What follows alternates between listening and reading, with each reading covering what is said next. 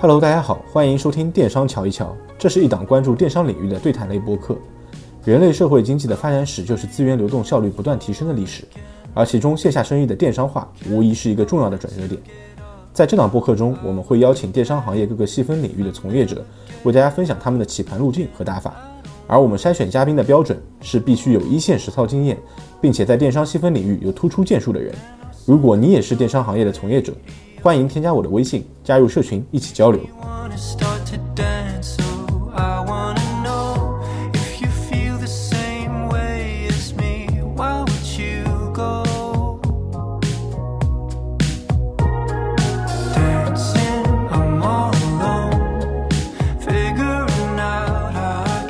Hello，各位听众，大家好，我是乔伊，欢迎大家来到我的播客《电商乔一乔》。今天我们邀请到了一位家居行业的资深从业者毛毛，他花了半年的时间带领经销商在抖音上完成了千万的业绩。那我一直觉得，在抖音上传统线下行业的转型是一个非常有意思的案例。那毛毛呢，正好也有这方面的经验。嗯，很高兴今天能够邀请他来到《电商桥一桥》为我们做一个分享。毛毛可以简单做个自我介绍。大家好，我是家居主材行业的从业者毛毛。我的主要工作的话，就是带领线下的经销商通过抖音去进行获客，以及监督他们去把这些货来的客进行一个成交。这就是我的主要工作。毛毛可以介绍一下你过去的从业经历吗？就是毕业之后大概一个什么样的职业路径？为什么会进入家居建材行业这块？因为我是在广东上的学。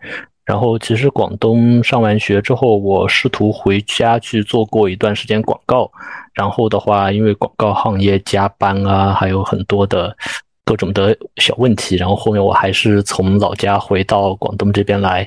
当然，广东这边呢又是家居行业居多，然后应届生嘛，随便找个行业就进去了。然后就所以当时也没多想。对对，然后就在家居主材行业一直在做，然后以前的话是主要是做家居主材的品宣部分的，就是跟品牌相关的，然后后面的话就开始做新媒体，然后后面就转到了 O to O 这个方面了。哎，其实我也想问一下，就是对于家居行业传统意义上，我的理解还是一个非常注重线下的渠道。然后它本身的话，因为客单比较高啊，用户的决策链路也比较长。那你在抖音上是怎么样去做到起盘的这个路径呢？首先的话，呃，它其实起盘挺简单的。可能因为抖音算法的关系，实际上大家可能很少会去刷到关于小风车这种的一个工具的直播间。嗯，啊，这是我们基本上是我们这种高客单，然后耐用品，基本上就是应该说是非标品特有的一种获客工具吧。比如像汽车啊、家居行业啊，其实都是用这个工具的。对我解释一下，小风车的意思就是它不在直播间进行直接的售卖行为，而是通过在直播间引流，然后获得客户的线索，也就是一般来说是手机号和名字了。那经销商在或者说商家在通过这些线索去联系客户，进行线下的转化啊，这个东西是小风车工具，一般来说是付费投流用的，对吧？它也可以去吃自然流量。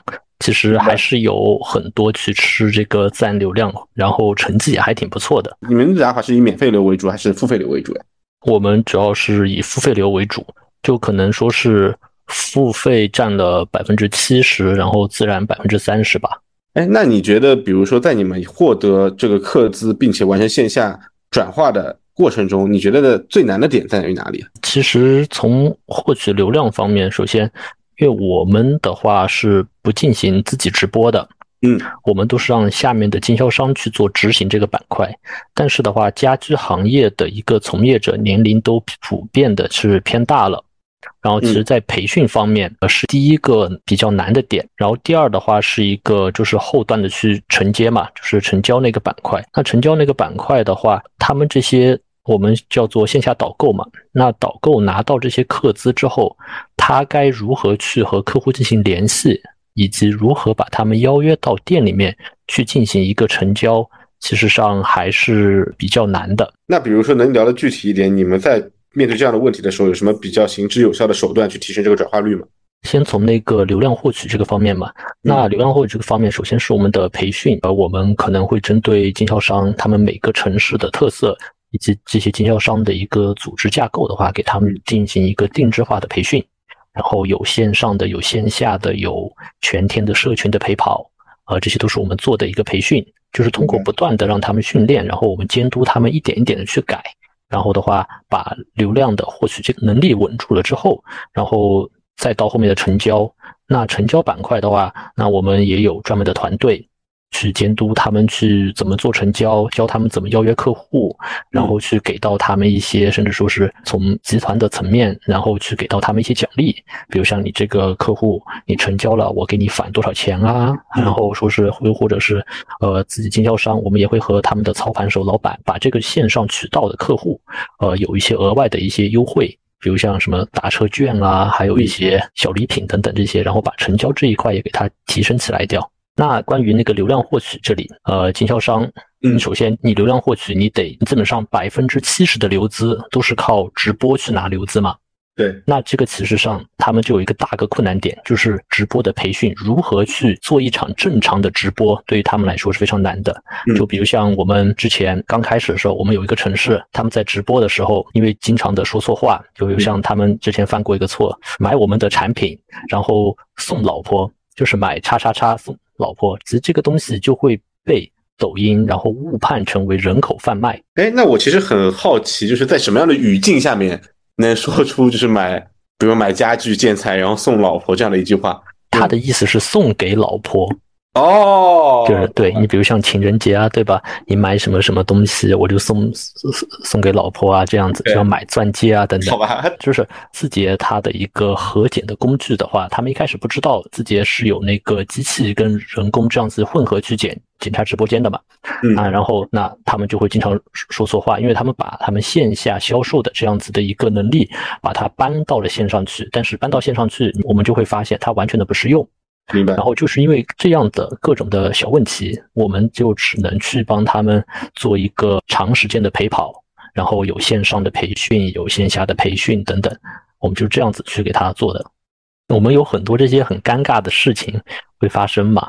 明白。这就是我们一个大卡点。那我们线上获得的客户，他到线下去转化的时候，这个时候对线下的导购他有什么样的要求呢？比如说对接线上过来的客户和线下直接进店的客户，对于线下的导购要求会有什么区别吗？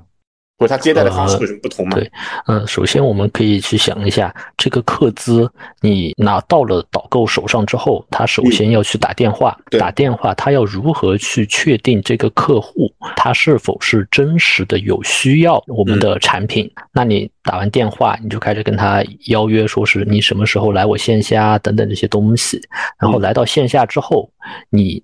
因为这个导购和主播他不一定是同一个人，嗯，然后它就会出现了一个问题，就是说是你线上的这个利益点和你线下的导购它是不能对接起来的。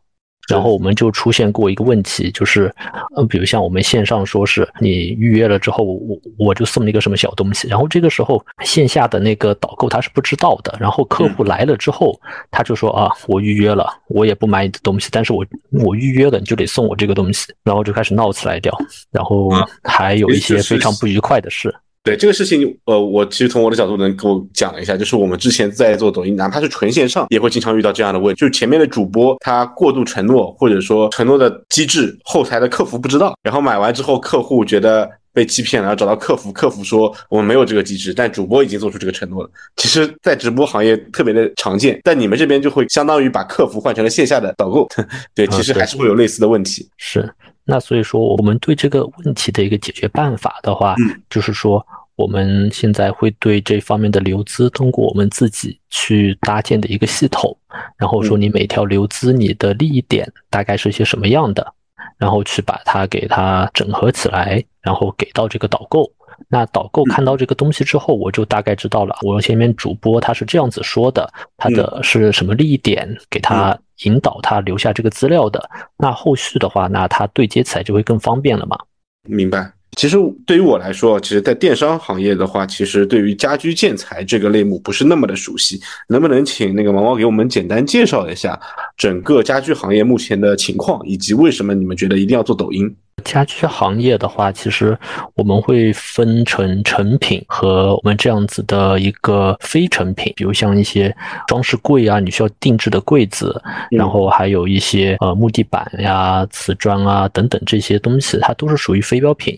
因为你不可能在一个直播间里面，你直接说我要买一百片砖，我要买一百片木地板，这是不可能的事情，对吧？是。所以说，我们就会选择用了小风车这个工具。然后，为什么我们会选择用抖音呢？是因为抖音它有了这个工具，并且说它的整个系统是比较完善的。嗯。所以说，我们才会选择在抖音，而不是说小红书啊，或者说视频号这样子的平台去做。明白？哎，其实我还有一个更新的问题，就是我们原来在家居行业可能是以线下的体量为主嘛，那线下的生意对于我们今天的啊局势来说，遇到了哪些困境呢？就需要通过线上的呃模式去做增量。嗯，线下的话，其实上两个大点嘛。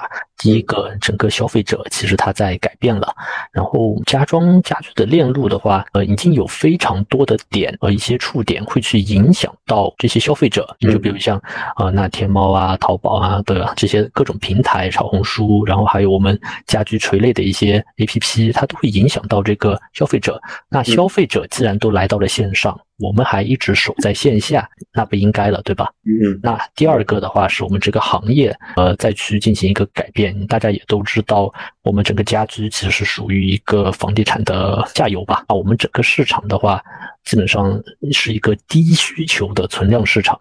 我们的争抢市场份额其实上是非常激烈的。我反正一两个月就能看见同行可能就一些中小一点的就倒闭了，就瞬间就没了。嗯。行业改变的第二个点的话是渠道分化比较严重，嗯，然后零售，我们这里关注是零售渠道嘛，它的一个增速放缓，然后因为它会被一些整装啊，还有半包啊，设计师啊。等等，这些把我们的零售渠道给它分流了，这就是造成我们的行业改变的第二个点。行业改变第三个点的话，是整体消费者的一个消费模式，它发生了一些变化。它对整个产品服务的话，是提出了更高的要求了。那比如像有一些立邦涂料那边不是有了一些刷新服务，对吧？嗯，其实这些点都是我们整个行业在改变的点，就让我们选择了往线上这个地方去转。了解。那在行业现在发生了这样。的变化之后，其实我们也能理解从线上获客的这个迫切性。那解决方案的话，在我看来，其实就比较明显的是两个渠道。第一个就是通过你们总部集团直接去派单，比如说总部做一个直播间，做一个品牌号，那去获客。另外一种方案的话是经销商他们作为无数个小 B，然后去触达到消费者。那你们在这两个方案里面是选择了哪一个？然后原因是啥？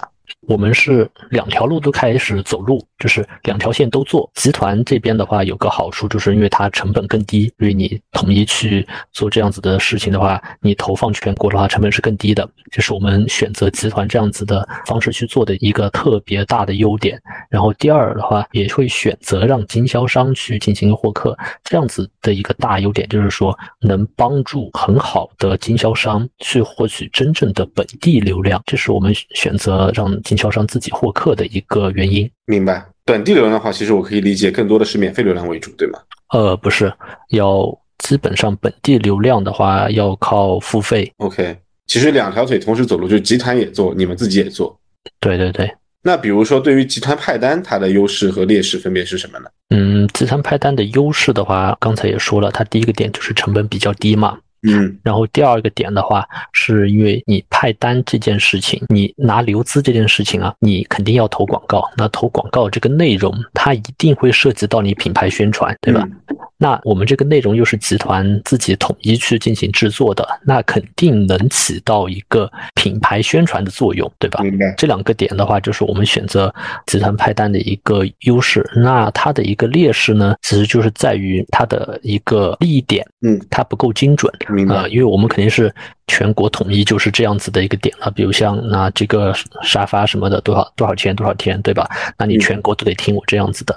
但是我们家居行业的话，其实大部分的真正的定价权都在经销商手上。那其实有些经销商他是不听话的，对吧？所以说这就是它的一个比较大的一个劣势。明白。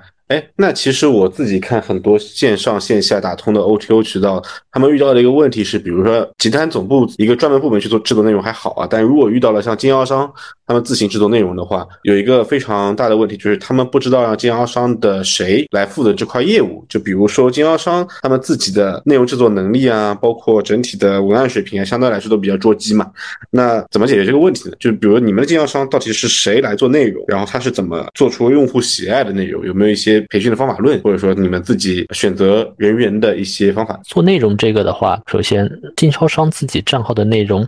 百分之七十是我们给他们方向，甚至说我们直接给到脚本，逐字的脚本，然后去让他们去做，他们只负责执行这一个动作。然后我们的培训呢，培训这件事情啊，说实在的，没有什么捷径，而且你不管是找第三方还是你自己去培训，你每一次培训，那经销商那边能够吸收你百分之二十的内容，那我就已经谢谢了，我就已经。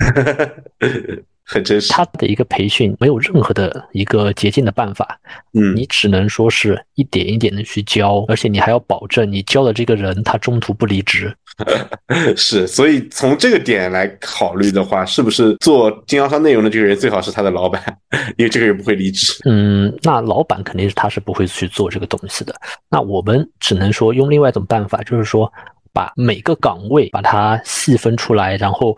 把它各自的做出一个 SOP，嗯，然后说，比如像你这个人，你离职了之后，我能用不到半个月的时间，十天左右，我就能培训出来一个跟上一个一模一样的能力的一个人。那这个的话，也会间接的限制了，说是经销商他们，除非人员很稳定，他的一个培训的能力能够一直沉淀下来，不然的话，这个经销商他的一个天花板是很容易就能达到的，因为他只能做到六十分到七十分这个东西，嗯，他是不能。做到更高了，明白？那其实你们解决方案不是找到一个不会离职的人，而是拥有流水线培养这样的一个人的 SOP 流程。对。哎，其实像经销商自行获客这个路径中，他们的老板会不会考虑做一些个人 IP 的内容？就比如说刚才你说，因为员工离职比较频繁嘛，包括你们给到逐字的脚本，那其实这些内容的话，还是高度的，你觉得可能比较类似吧？那经销商他们会不会自己的老板去做一个 IP，然后去获客？会。会有，但是老板他的一个获客层面，他不会直接获 C 端的客户，因为他觉得他的效率就很低了，所以说他会更选择往一个 B 端的一些客户，比如像一些异业联联盟，我同样都是做家居的，我可能和一些做不同品类的一些专项的一些经销商再去进行一个合作，或者说是我会做一些内容，就专门供给到设计师这样子的一些渠道，就是高客单值嘛，就是把他这个人。人的获得每一个客户的单值给他做到非常高，那他就会愿意去做这样子的一个 IP 了。因为我们自己也有孵化了这样子的一个 IP 出来，但是挺累的哦，明白你，所以你们孵化出来几个成功 IP，就一个吗？对，你们一共有尝试了多少个？这个分母是多少？呃，分母大概有二十多个。OK，所以其实这个 IP 这条路还是九死一生的，是吧？呃，对。对，因为，呃，他的一个限制的话，主要是经销商自己的精力，就是他会算他对于做这件事情的一个投入产出比嘛。明白。那他可能说是平时我花来拍视频啊、做内容这样子的时间，他花去喝酒啊、陪客户吃饭，可能带来的收益比拍视频要更高。那他肯定选择去陪客户了。哎，那其实我有个问题，就是现在对于我们这种传统的家居建材行业，它的线上和线下的生意占比，就是从获客的角度，有多少客人是来自线上，多少客人来自线下呢？这个比例从过去到现在发生了一个什么样的变化？嗯，过去基本上是没有线上的。对。然后，那其实到现在，那有一些城市就是线上化比较严重的一些城市，比如像成都啊、北京这样子的一些城市嘛，那它可能一家店，它差不多百分之三十左右是线上客户，百分之七十还是线下的。哦，所以做的比较好的线上可能占到百分之三十左右。嗯，对，了解。那其实还有一个问题，就是你刚才说到你们会精细化运营到每一个脚本都会帮他们去写出来。那这个对于团队的能力包括精力，我觉得要求还是比较高的。你们现在总部，比如说给负责经销商运营这块的同学有多少个呀？就人数上？呃，一个人差不多负责四五个。OK，哦，那确实也是一个很重的活。嗯，其实还好。你现在就是你可以花钱找第三方，你也可以用 AI，对吧？明白，Chat GPT 帮助我们。对。可以，所以你们现在内容的一个获取的方式，包括生产的方式，也是我理解下来，可能是抖音形成一个爆款模板之后，让 AI 不断的去产出类似的脚本，是这样吗？呃，对，因为爆者恒爆嘛，对吧？嗯，是的，这个我就让他们一直去做这样子类似脚本，而且说实在，我们这种家居的呃内容，其实用户你更想的看到的就是你有一些什么样的产品，对吧？嗯，是你是怎么样去做交付的？对，以及我来了你这里之后，我能得到些什么东西？明白。嗯，就这三个点，我们也走不开这三三个点，就是把每个给它细分一点、细拆开一点就 OK 了，其实没有太多很难的东西。明白。那其实你的内容现在我看了也比较清楚，主要就是通过内容去短视频去获客，引导到直直播间，直播间去用小风车获取用户的资料，然后线下再去成交转化，差不多这样一个路径，对吧？嗯，差不多。那对于直播间里面来说，你们的话术，比如说我们传统在电商里面卖货，可能是。重点场景，但是对于你们这样的特别高客单以及几乎不可能在线上成交的产品，你们的话术会有什么调整吗？比如会分为几个模块，或者说主要通过什么样的形式去引导用户留下他的资料呢？其实，那我们会这样子去拆嘛。我们首先的话，看你这个模块你要讲多长时间。嗯，那我们会从用户停留时长这里去看你这个模块要花多长时间。因为我们家居的大概的话，字节那边给到的就是中上就是六十秒，也就是一分钟时间嘛。嗯，它的停是大盘平均水平是吧？对对对，它停留时长就是一分钟。那么我们把这一分钟作为它的一个模块。去进行一个拆分，我可能前四十秒我去讲产品的这个的，比如像这个沙发是用了什么皮，对吧？是是用了什么皮革？然后后二十秒我就去引导他去留下资料，对吧？然后这就是一个。小模块了，我们不断的一个产品里面，它各种的配件，它的一些优点，它的材质，它有什么象征的意义等等，这些就是我们前四十秒要去说的东西。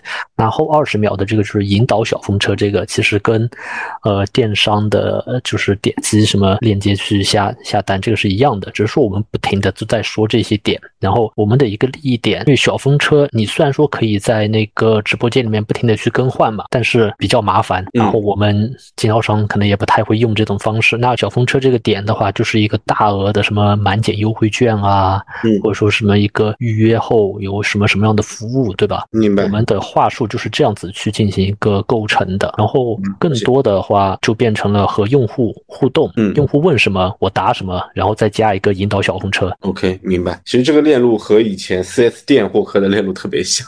啊，对对对。对四 S 店一般买车都会说来了之后送保养啊，然后或者说送你一个什么买什么车送减几万的这种优惠券，然后引导你到线下去购买。其实这个逻辑好像是类似的啊。对，因为我们家居的这个小风车，其实上。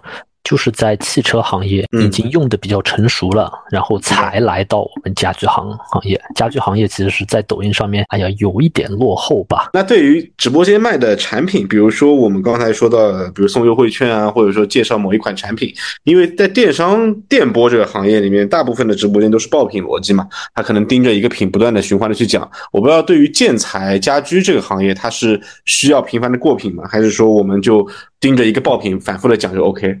嗯，我们是要去不断的去过品的，因为首先我们能给到用户看到的这个小风车，它其实只有一个图，对吧？对。但是我们的产品，我们的 SKU，你看一个，你去一个家具的店，不管是卖门的、卖沙发的，我们很多上百个 SKU，对吧？是的。所以说，我们就要不断的去过品，然后过品，然后跟他说，你买我们这里任何一个品都能享受到这个小风车的一个优惠，我们就是这样子去讲的。OK，明白。那比如说从引导到线下来的消费者，他们会不会对于某？一些类目或者某一些呃 SKU 有特别的青睐呢？就从你们线下承接的过程中，嗯，他会的，会的，这个是会的，就要看你的线上是，我们线上也还是要去组品的，我们还是要同样要去组这个品的，就是说这个组品的目的就是说是帮你把你直播的一个结构给它理顺了，因为我们家居店你得在店里面播嘛，对吧？嗯，然后我们店都比较大，你得拿着个三脚架在那儿一边走一边播。那么你相应的，你这个组品还会决定了你这个直播的动线是怎么走的啊？明白。其实我们就这样，然后现在我们也改了一些方式了，我们会把我们的产品，比如像做一些小样啊，或者说把它就放在一个空间当中，就专门有一些大商，他们会专门找到一些什么小仓库啊，什么地方把产品都给它码在一个房间里面，就是我今天这场直播就讲这些东西，这样子。明白。那在你们的过程中，比如说这个它是边走边播，效率更高，还是在一个直播间里面把所有的品配好，这样效率更高？因为它一个就是画面会比较丰富嘛，就走着播，但是它的效率会低嘛，因为你过品慢嘛。但是在直播间单独的一个场景里面，它可能过品顺序很快，但是场景就比较单调。你们现在看下来，哪一个方案可能会转化更好一些？转化更好，肯定还是在一个空间里内去播，你的转化会更好，而且说更容易控制你的画面度，就是你这个画面能不能做得更好看一点。这是非常重要的一个点。如果你是走播的话，因为我们家居的门店有一个非常大的弊端，嗯，就是说是我们的那些灯啊什么的，它不是为了你直播而弄的，它是为了线下的人来逛店而弄的。所以说我们很多很多的射灯，明白？死亡顶光，哇，那个非常死亡，脑门锃亮。对，因为我们之前我给一些客户去看直播间的时候，他们都会放主播头上有个灯光，我都会让他们把那个灯光关掉，因为那个打下来之后，你再好看的人，你就变成一张扁平的脸啊。对对对。下一个问题就是关于毛毛这边有没有一些避坑指南可以分享给我们的听众呢？就关于线上转化到线下成交这件事情。嗯，有的，其实还挺多的。那么我先说第一个吧。首先的话就是选择大于努力。嗯。啊，这个东西非常真实，因为我们刚开始做这个，其实是在两年前嘛，嗯，然后今年是第三年，然后我们当时就是直接去选择了抖音，应该说是播印了抖音，完全不去考虑小红书和视频号。然后我发现这个选择也非常的对，如果我选择小红书跟视频号，我可能现在做不了那么大的一个盘子，就是因为抖音在我们播印了之后的话，它相应的也给到了我们的一些支持。以及它的工具在逐渐的去优化，啊，这是一个非常大的一个避坑的点。所以说，大家如果要做的话，你先想清楚你要在哪个平台，然后做的话，可以先去投入进去，然后看看你的选择对不对。然后如果不对，尽快去脱身，选择另外一个点，然后不要在那里拼死的去用力，不然的话会反正输的挺惨的。明白。那比如说，你身边有没有一些选择了小红书和视频号的同行啊？他们翻船的案例啊？有啊。先说小红书的那个经销商，他就是说自己我就是要做小红书，我就是不做抖音。抖音这个东西太 low 了，小红书很高端，然后去做，他自己投入了两百万，一年两百万。那我不得不问一句：做小红书他怎么能投得出去两百万？他这两百万花在哪儿了？找达人啊，然后被割韭菜啊。明白。啊，那个被割的可狠了。对，具体是什么个割法？就被达人割。那先从培训开始割啊。哦。他们是北方的一个城市嘛，培训四天三夜，然后再加上了半年的一个陪跑，嗯，要差不多三十万。我靠，真狠啊！对，就是这就是信息差，明白吗？就是赚赚赚这个钱。突然觉得我自己是良心老师，我靠，太良心了，简直了。对，这是非常真实的，真的就被坑了那么多钱，从培训这里开始被坑。我靠！我卖 IP 课才二五八。哎，在这里我说一下，我们的节目是有听友群的，在社群里我们会分享第一线的电商信息，群友之间也会有品牌和业务方的合作。如果想加入我们的社群，欢迎添加我的微信九乙二零幺幺幺，备注昵称和职业更快通过。期待与你一起交流。那好，陪跑这里被坑完了，然后。一开始的话，还是有一些客流这些来嘛，嗯，然后都是咨询什么的。其实那半年，呃，成交不太多，然后他也知道这个东西你急不来嘛，对吧？对，所以说他也没太在乎成成交什么的。然后好了，哎，这个培训的，哎，又给他推了一个 MCN，嗯，然后说是啊，你这个小红书要找达人去种草。要找本地达人种草，然后他基本上他跟我说，他找的千粉左右的，就是差不多两千到五千这个档位的一些博主嘛，来探店。对啊，来探店，一个探店的他给一万。我靠！嗯，他又铺了很多的内容，然后铺完以后，他还帮这些达人去投放数据什么的。薯条吧？啊，对对，薯薯条，然后。那这个就被坑了非常多钱了，明白。然后还有，其中还有就是找完达人之后，那肯定他自己有有账号嘛，对吧？对。那他自己账号，他发现啊手下的那些员工什么的做的内容不太好，他就觉得太捞了。嗯。然后他就要找个代运营，他就不找前面的那个培训公司介绍的了，然后他自己去找本地的一个代运营，然后又被坑了。好了，他就各种算一算，就是这两百万里面嘛，还包括了他自己去请了两个小孩嘛，还要算工资这个，然后再加上达人的培训的代运营的，他说差不多是被坑了两百万。小红书一年，他们现在就来我们这边做嘛，就做抖音嘛，今年开始做的，基本上他们已经。肯定是赚了赚了一些了，还是明白？那小红书已经能体会到这个江湖险恶，那视频号这块呢，有没有一些经销商在投入，然后没有拿到结果的案例？视频号的投入，他们其实就他们主要是投入人力比较多，嗯，然后就是挺伤的，把自己的人磨的比较伤，嗯。因为又不知道怎么投放，然后只能做做什么微信爆破啊等等这些东西，然后转化又很差，然后买了一堆设备什么的，然后又请了个人，然后各种弄下来，你一年算算下来也是十几万就投入进去了，然后就跟打水漂一样的。明白？好吧，那其实视频号遇到的问题更多是你想投入也投入不了，对吧？就是从投放的角度。对啊，对啊，因为首先的话，你即使你开一个小店啊。嗯，你也不知道卖什么东西，嗯，是是吧？然后你虽然说你能卖什么一元的优惠券什么的，那好了，你又没有自然流量了，因为他比较看你 GMV 嘛，嗯，那好，你又没有自然流量，然后。你本身就想去获得更多的客流了，反而你就变成了自己的一个做私域的了，嗯，那就非常尴尬。他本身没有多少私域，然后他又想去获得公域流量，那这个视频号就被慢慢就被做死掉了。所以综合看下来，确实选择大于努力。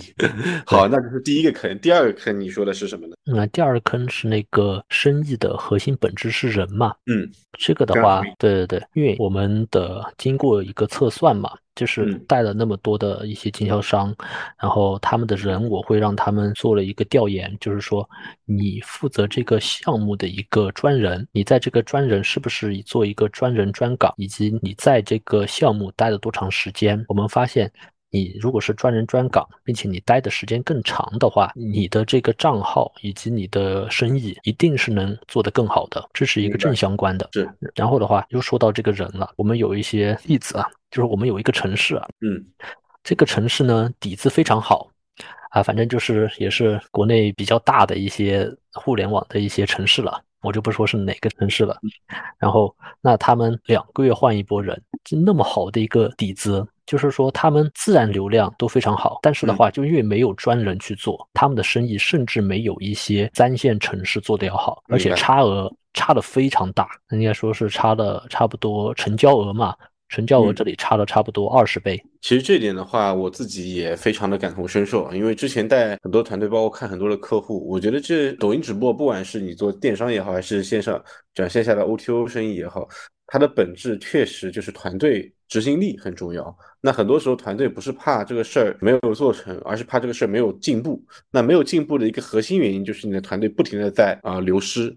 那你两个月换一波人，你这个团队当然没有进步，因为来的都是新人，全部都从零到一重新做起。那这个事情其实是所有抖音直播的一个大坑吧。那第三个点就是说，是我建议，如果我这里是站在品牌方的角度嘛，嗯，如果你是一个品牌方的话，我建议你去让你的培训商。去做赛马，嗯，因为培训和代运营它其实不太一样嘛。你培训商如果赛马的话，首先的话是能让这些培训商互相卷起来。你会给他定一些，你通过定 KPI 各种的方式，比如像 A 培训商，他培训的是一二三这个城市，B 的话是四五六，对吧？然后，嗯，你每个月或者说每一周都有排名，嗯，对吧？我怎么培训城市，他在最后一名。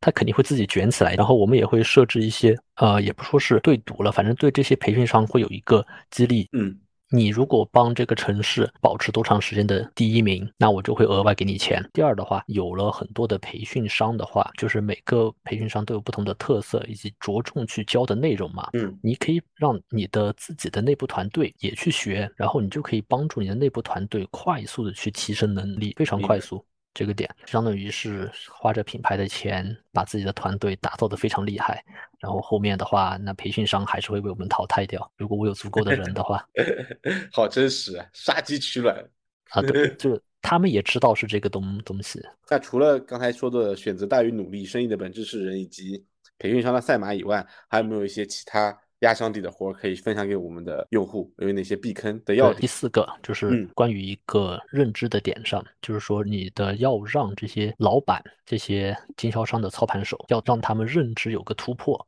嗯，特别是你是家居行业的话，那些老板挺传统的，因为他们是吃过红利的一批人。你知道，我们国家之前的那个房地产市场，整个是非常的蓬勃的，他们是闭着眼睛就能去赚对赚钱的，闭着眼睛捡钱。对对，那而且都是通过线下的。那么我们就要说让他们做线上的话，其实是有点改变他们认知的。在做这个项目之前的话，你就要花很长的时间先去打通老板的认知。嗯，这个认知要从上到下都对你这个项目是非常认可的。你不能说只是执行的人说啊，这个项目很好啊，我愿意去做，那没有用，因为你的这个执行人他自己是明白了，但是他在做的时候会遇到各种各样在他们经销商内部的各种的一个阻力。就举一个最简单的例子，比如像今天他要直播的时候，那那些导购什么的根本就不会让你的。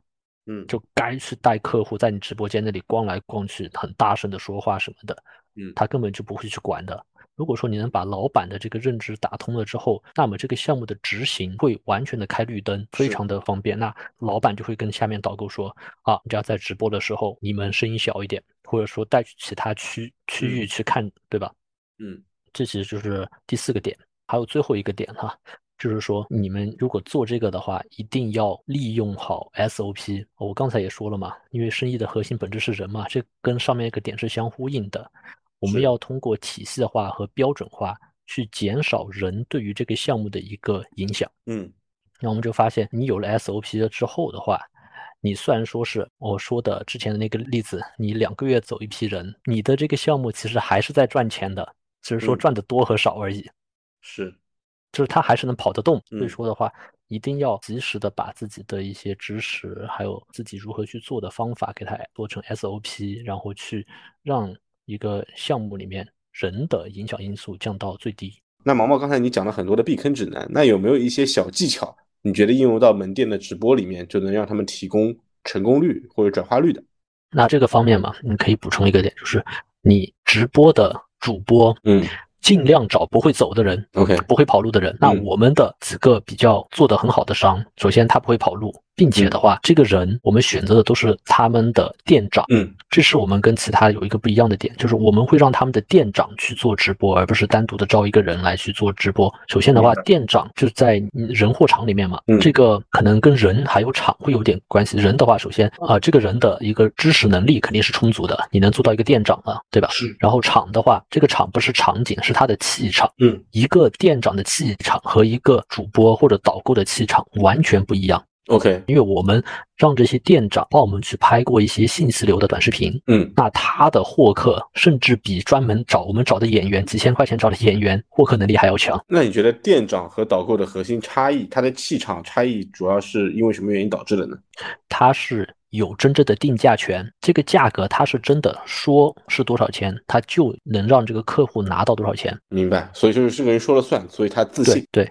这也是因为我们家具一个特殊性嘛，基本上大多数时候，你的价格的一个控制权的话，都在店长手上。你到底是要亏本卖呢，还是说高价卖，都在店长这里。因为你一个导购，你想要说是用低价去吸引客户的话，你的价格是要让你的店长去进行一个审批的，店长批了，你才有可能能拿得到这个价格去把这个客户吃下来。明白哦，这点还挺有意思的。所以做的好的门店都得店长来直播。对。啊，第一他不会跑，第二他因为有自己足够的啊定价权也好，还是管理权也好，所以他有充分的自信，能够讲出那种气势。对，这个这个这个词就是我们的比较有意思的点。明白，哎，这个挺好。哎，那其实我对于刚才的避坑指南里面有一点想问的，就是关于打通老板的认知这件事情。因为刚才你说现在比较好的城市，他们的线上线下的占比就做到可能是三比七嘛，那还是线下为大头主体。那怎么样通过这样的一个比例，就可他可能也不是我们生意的大头，但是你能够给他讲明白这件事情的重要性，这个有没有一些具体的案例？嗯，这个有，就比如像我们和一个老板嗯因为参加我们这个项目的话，其实他是要给我们总部钱的，嗯而且也不少，一年也是十多万。，OK，就是你们让他去卖货，他还要给你们交学费。啊，对对对，这个肯定肯定得花这个钱的。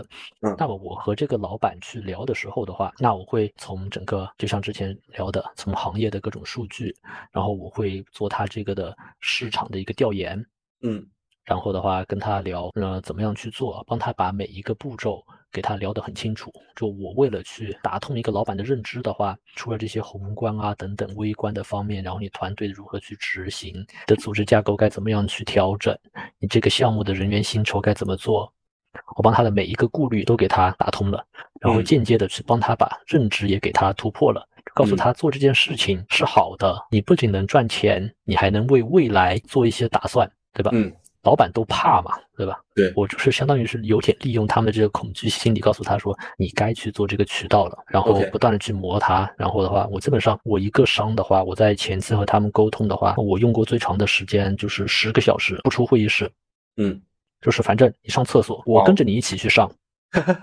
对，我就在厕所门口等你，你也别想开会开到一半就跑掉。反正这十个小时，你要么把合同签了，要么你就别出去。吃饭也是在会议室里面点外卖吃，然后一边吃一边聊。反正最终黑社会催债他其实那个味道了，我靠。啊，通过这种方法去磨他，然后不断的把他的认知给他突破掉。明白。那我问的再细节一点，比如说，假设今天我是经销商的老板，我觉得我最大的问题就是这个，你告诉我怎么做，然后我也能相信这个事儿大概率在你的指引下可能会做成，但是我投入的精力和产出，我要考虑这个 ROI 嘛。那我自己会觉得我这个饼不够香啊，因为我就做的比较好的城市，它也就只占三成，对吧？但我可能嗯为了这件事情要付出很多的人力和精力。那这个饼你是给怎么给它画的更香、更远一点呢？你有没有一些具体的话术能够跟我们分享一下？事实上，除了给他制造这种焦虑，然后帮他顾得比较周全了之外的话，就是比较真诚。嗯。就像我和大家分享一样，就是我有什么我就会说什么，实在这些招都用不完了，我就非常真诚的跟他去算他的 ROI，嗯。你的每个月大概能赚多少，你要去嗯投入多少，然后最后的杀手锏，因为我这里都说了，我是品牌方，是然后我面对的客户其实都挺有钱的，所以说他们都是我们的大商，嗯，我可以靠品牌的压力去压他，这就是我最后的途径了。先上软的，软到的全部用完了不行，就上硬的，对吧？对，然后但是其实上一般都很用不到最后这个了，就是你其实足够的真诚，这些老板你能做到老板这个层级了，嗯，我能愿意和你谈了，其实上你都是对这个感兴趣的。那我在节目的最后想问一下，就是你们通过这一系列的动作，你们现在最好的一家门店，它获得了什么样的结果呢？就做的最好的，你觉得最成功的一家门店？我们最成功的一家门店，你看一月份到现在双十一刚过完嘛，对它差不多已经这个店已经做了快三百万了。三百万的 GMV，对明白？就纯线上做对，纯线上，，OK，纯自己是线获客，下的一对对对家居店，对，那你一个月三十多万，挺嗯香的了。嗯，因为这个跟我线下的体量在在做，它线下一个店差不多一个月也就二三十万了，你能做得哦明白好一点也就五六十。那对于单店来说，它可能通过线上就凭空多了一倍的 GMV，对啊，那不是很开心吗？对吧？他们就额外只多招了一个人，但是又多了那么多 GMV。了解，其实我觉得听下来还是更多的是细节。我再补充问一个，就是你最后给用户的建议是说一定要坚持做线上转线下这件事情嘛？但是你前面又在选择大于努力这一块讲过，比如说小红书它做不起来要赶紧放弃，那这两个事情好像听上去有一点点的矛盾，就一个是你做不通要放弃，一个是你要坚持，那你是怎么看待这两件事情的呢？我看到这两件事情这样子，首先你的坚持一定要建立在你觉得他选对了，那选对了这个东西它是有一个衡量标准的，嗯。就是说你的投入产出比起码要是正的，并嗯且的话，你要给自己规定一个时间，三个月还是半年，你半年一定能看得到一些结果了。一旦你看到有结果之后，你就把这个坚持当成目标，去给它做下去就 OK 了。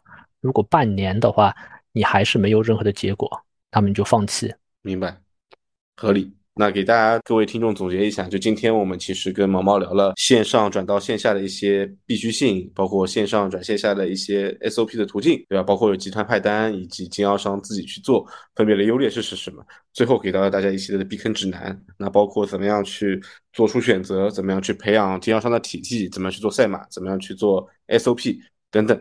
那感谢毛毛的分享，那最后就跟我们听众 say goodbye 吧。拜拜拜拜拜。Reaching out for someone I can see.